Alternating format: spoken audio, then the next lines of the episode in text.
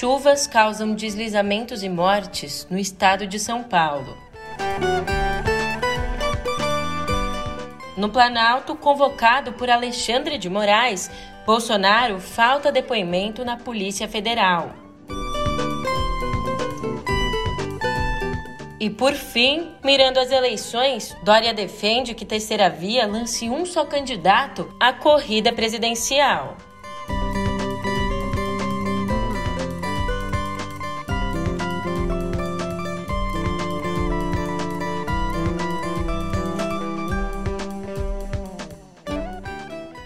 Um ótimo dia, uma ótima tarde, uma ótima noite para você.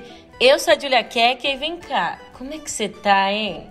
Olhando daqui para frente, de fato eu quero que você tenha um ótimo dia, uma ótima semana, mas acontece que até agora o que a gente tem é uma realidade difícil marcando os últimos dias, passando aí por chuvas, deslizamentos de terra e até mortes. Bom, agora eu te conto essa e outras notícias no pé do ouvido.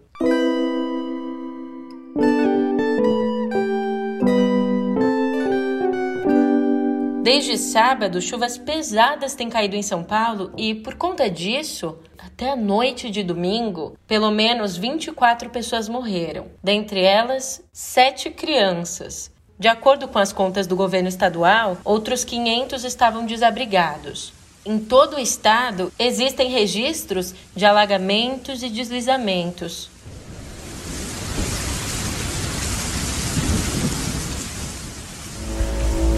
E a chuva não para, chovendo intensamente. Mano do céu. É a primeira vez que eu vejo da manhã, somente às seis da manhã é que os bombeiros conseguiram ter acesso ao local onde estavam as três vítimas.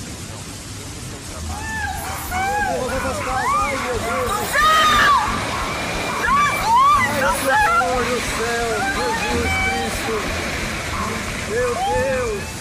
A dificuldade que milhares de moradores do estado de São Paulo estão vivendo por causa das chuvas que atingem o estado desde sábado já provocaram a morte de pelo menos 24 pessoas em sete cidades aqui do estado de São Paulo. informações sobre as fortes chuvas que atingem a grande São Paulo.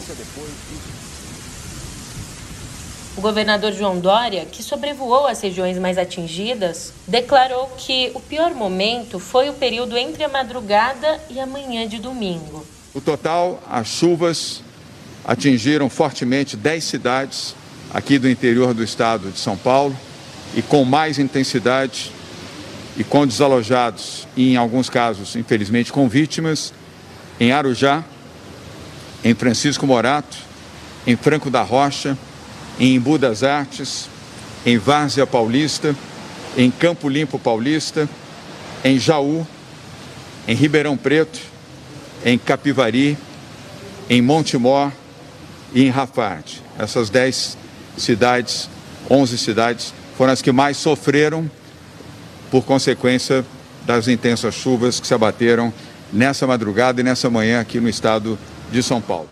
Ele disse ainda que o Estado está trabalhando nos resgates e que autorizou a liberação de recursos para acolher os atingidos. E olha, vou te falar, tamanha tristeza. A maior tragédia aconteceu no domingo, ainda cedinho, por volta das seis da manhã. Em Várzea Paulista, um desmoronamento de terra derrubou as paredes de uma casa, invadindo um quarto onde dormiam um casal e os três filhos deles. Ricardo Eugênio dos Santos, a esposa dele, Tatiane Aparecida dos Santos, e os três filhos, Nicole, de 10 anos, Richard, de 12, e Tayane, de apenas um ano, morreram soterrados pela lama. E o pior é que a previsão é de que a chuva continue intensa nessa segunda e também amanhã. De uma forma técnica, para você entender, a alta precipitação foi causada por uma frente fria vinda do sul, que rompeu a bolha de calor que havia se estabelecido no sudeste. O resultado, portanto, foi a formação de um grande rio atmosférico saindo lá da região amazônica até o litoral sudeste, onde estacionou, esse fenômeno, que é típico do período entre novembro e março, nos piores momentos pode durar até 10 dias seguidos. Felizmente, não é a expectativa dessa vez. E você sabe, outro problema aí que tem assolado o país é a pandemia. Mas o que eu te conto agora é que a Omicron tem se mostrado inclemente para quem chega à internação sem um esquema vacinal completo. No Hospital Municipal Ronaldo Gazola, no Rio de Janeiro, mais de 90% dos casos graves são de pacientes assim, que não se vacinaram ou não tomaram todas as doses. E isso nos dá um bom panorama porque, nesse momento, lá é a maior UTI de Covid do Brasil.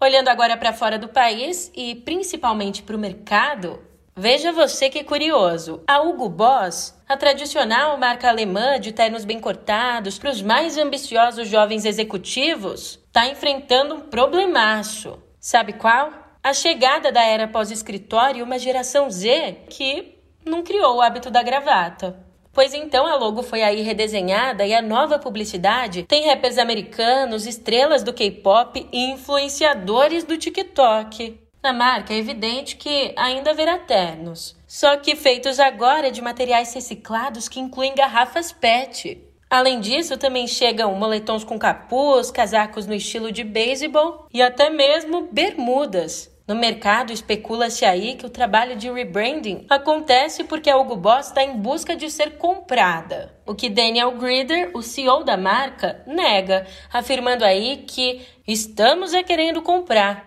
Veremos. E olha que esse desafio de reposicionamento não é novo para a companhia, já que ela nasceu fabricando uniformes nazistas e tantas décadas atrás precisou também se reinventar. Agora, com uma camiseta roxa, uma bermuda branca, tênis nos pés e, é claro, a raquete nas mãos, o espanhol Rafael Nadal venceu o russo Daniel Medvedev de virada no final do Aberto da Austrália por 3 sets a 2. Genial! Nadal, campeão do Aberto da Austrália 2022!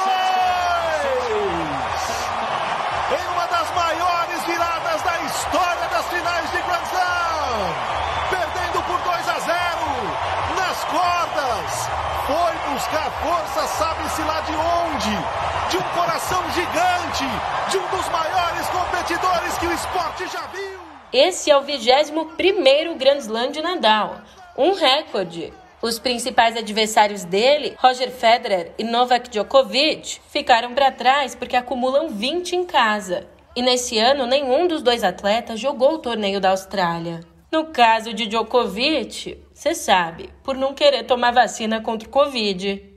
Ainda no mundo dos esportes, os Los Angeles Rams bateram o rival San Francisco 49ers no clássico californiano que definiu o título da Confederação Nacional de Futebol por 20 a 17. Também ontem os Cincinnati Bengals se sagraram campeões da Confederação Americana de Futebol por 27 a 24 contra os Kansas City Chiefs. Os dois campeões vão disputar o título nacional, o Super Bowl, no próximo domingo, dia 13. Mais uma notícia: o britânico Mason Greenwood, jogador do Manchester United, foi preso ontem acusado de estupro e agressão. Aos 20 anos, uma estrela em ascensão, ele foi prontamente afastado pelo clube. Greenwood foi detido pela polícia depois da vítima publicar a denúncia em um vídeo nos stories do Instagram.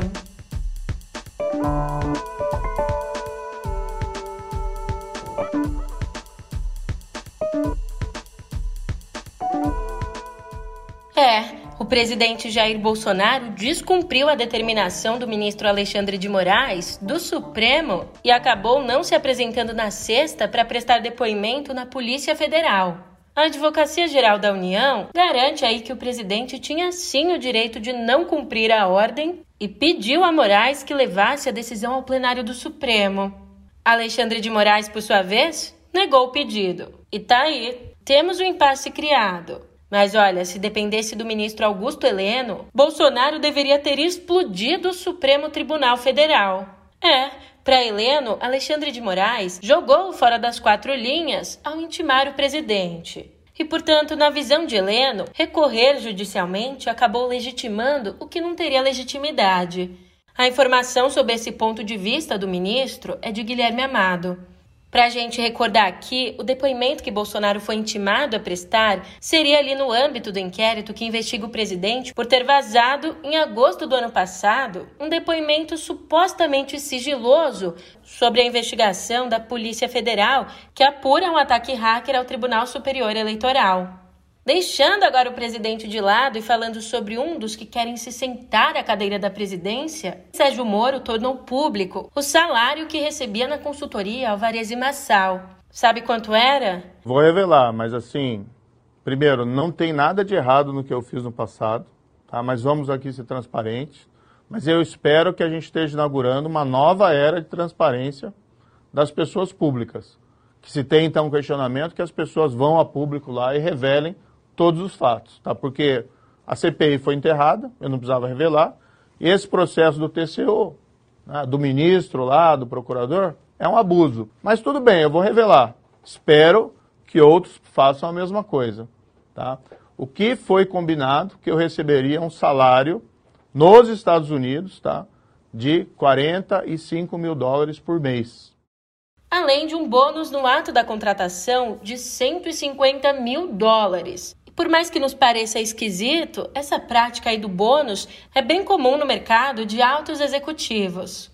De acordo com a consultoria, ao todo, o ex-ministro da Justiça recebeu brutos 656 mil dólares por 12 meses de trabalho. Convertendo aqui, isso equivale a singelos 3 milhões e meio de reais. Desse total, 65% do valor foi recebido no Brasil e o resto nos Estados Unidos. Outro que tá aí na corrida pelo Planalto, ou não, calma, você já vai entender. Durante uma live, o governador paulista João Dória defendeu que o grupo de candidatos que ele mesmo classificou como Centro Democrático e Liberal Social deveria lançar um só candidato às eleições. Dória disse que fazem parte desse tal Centro Democrático Liberal Social o ex-juiz Sérgio Moro e os senadores Rodrigo Pacheco, Simone Tebet e Alessandro Vieira. É mais ou menos o que a gente considera aí como terceira via. O Tucano acredita que o afunilamento entre os candidatos deveria acontecer entre junho e julho. E, ao menos por enquanto, a gente sabe que dentre estes nomes, Moro é quem está na frente nas pesquisas. Em Portugal, o Partido Socialista abriu uma larga vantagem e ganhou de forma contundente nas eleições legislativas. Com 99% dos votos contados, o Partido Socialista havia conquistado 41,6%, ou 112 deputados, só quatro a menos que a maioria absoluta do parlamento. O premier Antônio Costa será reconduzido ao comando político do país. Além do Partido Socialista, o Partido Social Democrata alcançou 28% dos votos e o Chega, de extrema direita, dobrou a votação anterior e agora é a terceira força do país, com 7%. Já o quarto colocado, com 5% dos votos, é o também jovem Iniciativa Liberal. Meus caros, que grande, grande, grande noite. O Chega prometeu e cumpriu. Somos a terceira força política em Portugal! A terceira força em Portugal!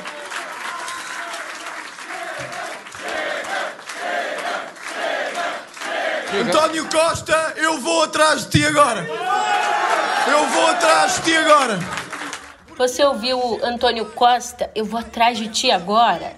É, foi isso que discursou André Ventura, o jovem Bolsonaro português. Ele ainda se queixou que a direita não soube estar às alturas de suas responsabilidades em Portugal.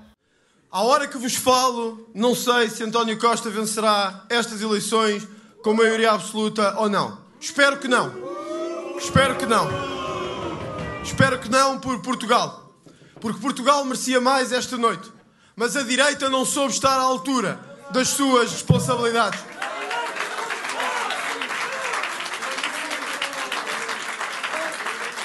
A dita direita passou o tempo todo a dizer que não fazia acordos com o Chega, que não queria o Chega, que com o Chega não. E o resultado está aí, com o Chega sim, e eles estão fora de qualquer solução.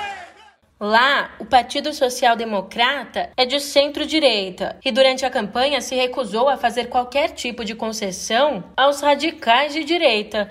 Aliás, falando aí no Bolsonaro da gringa, por aqui o verdadeiro Bolsonaro fala de visitar a Rússia. Enquanto isso, o premier britânico Boris Johnson, também com problemas internos de imagem, faz planos de aparecer na Ucrânia. O Senado, da parte dele, planejava aprovar a mãe de todas as sanções contra Moscou. E acontece que tanto republicanos quanto democratas aprovam a ideia de trabalhar para devastar a economia russa como disse o próprio senador Bob Menendez, que preside o Comitê de Relações Internacionais. Bom, as medidas se dariam caso a Rússia invadisse de fato a Ucrânia.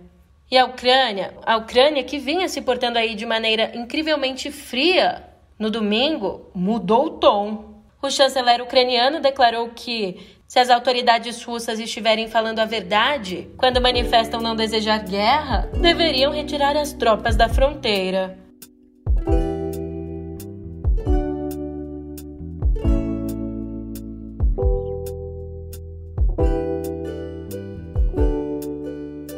Lembrado da briga que protagonizou a nossa editoria de cultura na semana passada? É, aquela polêmica toda envolvendo a saída do cantor Neil Young do Spotify por conta do podcast do Joe Rogan, um podcast exclusivo do Spotify, famoso por disseminar mensagens negacionistas e antivacinas. Então, agora, a essa altura, Neil Young não tá mais sozinho não. Outra estrela também decidiu sair da plataforma, alegando que o Spotify promove desinformação sobre as vacinas. A gente está aqui falando dela, da cantora Johnny Mitchell.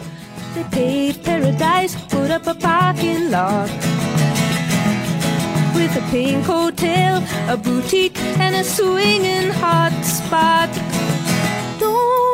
Always seem to go that you don't know what you've got till it's gone? They paved paradise, put up a parking lot. Os dois artistas deixaram a maior plataforma de streaming do mundo como uma forma de protesto. Mas o boicote não pegou ritmo. Pelo menos não até agora.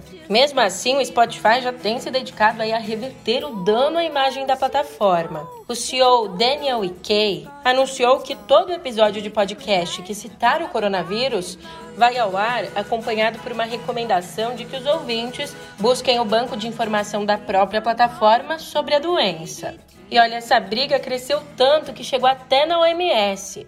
O diretor-geral da Organização Mundial de Saúde, o Tedros Adhanom, foi ao Twitter elogiar Neil Young. No tweet ele escreveu assim, ó, abre aspas: "Obrigado por se erguer contra a informação a respeito das vacinas para COVID. As plataformas têm um papel a cumprir para encerrar a pandemia e a infodemia." É, infodemia. Tedros Adhanom vem argumentando já há bastante tempo que a pandemia de desinformação é tão grave quanto a de Covid. E vamos aos Estados Unidos. No Wyoming, a Procuradoria Estadual quer processar bibliotecas públicas que adquirem livros relacionados à sexualidade. No Oklahoma, circula um projeto de lei para proibir as bibliotecas escolares de manter com fácil acesso o mesmo tipo de livro principalmente aí os que tratam de identidade de gênero ou sexual.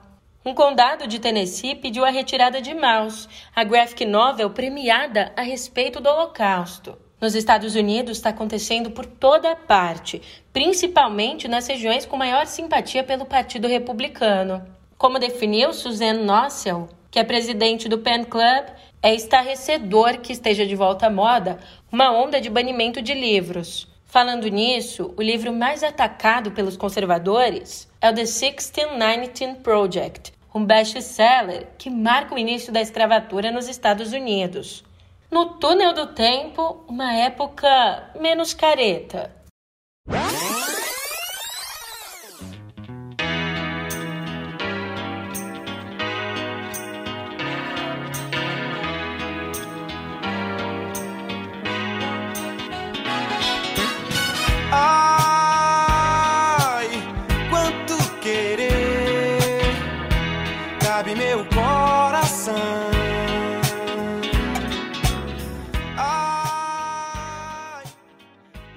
Aqui no Brasil, 1982 marcou a história da música brasileira. Foi quando a MPB ficou pop. E pasme, já faz 40 anos. Simplesmente foi o ano em que Djavan pôs nas ruas Samurai, Caetano Veloso apareceu com queixa, Alceu Valença apresentou Morena Tropicana e Rita Lee emplacou Flagra e Cor de Rosa Choque.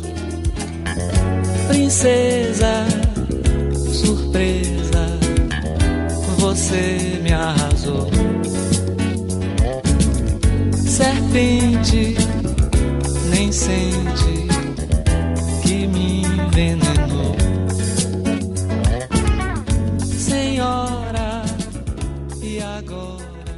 Como contou o pesquisador Iveson Cardoso, ali o Brasil entendeu que o caminho do sucesso era fazer um som funkeado com balanço que tivesse metais e outros elementos do que já se fazia lá fora. O pesquisador ainda resumiu bem esse fenômeno, analisando que os artistas da MPB saíram um pouco dessa coisa de que samba é samba e rock é rock e passaram a ter um som mais internacional.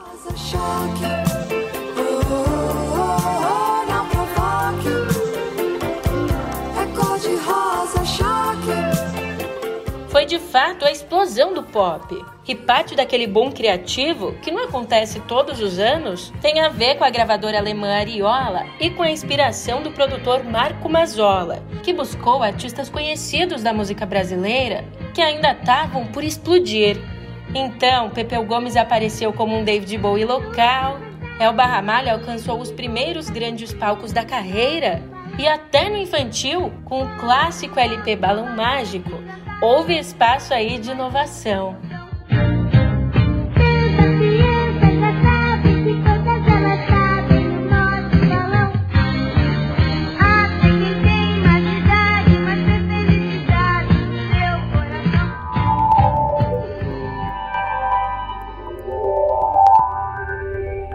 Segredo para ninguém. O WhatsApp é um dos aplicativos de mensagens mais populares do mundo, que soma a nível global mais de 2 bilhões de usuários. Por aqui, também é o mais usado entre os brasileiros. Mas você acredita que nos Estados Unidos, menos de 20% das pessoas que têm smartphones usam WhatsApp?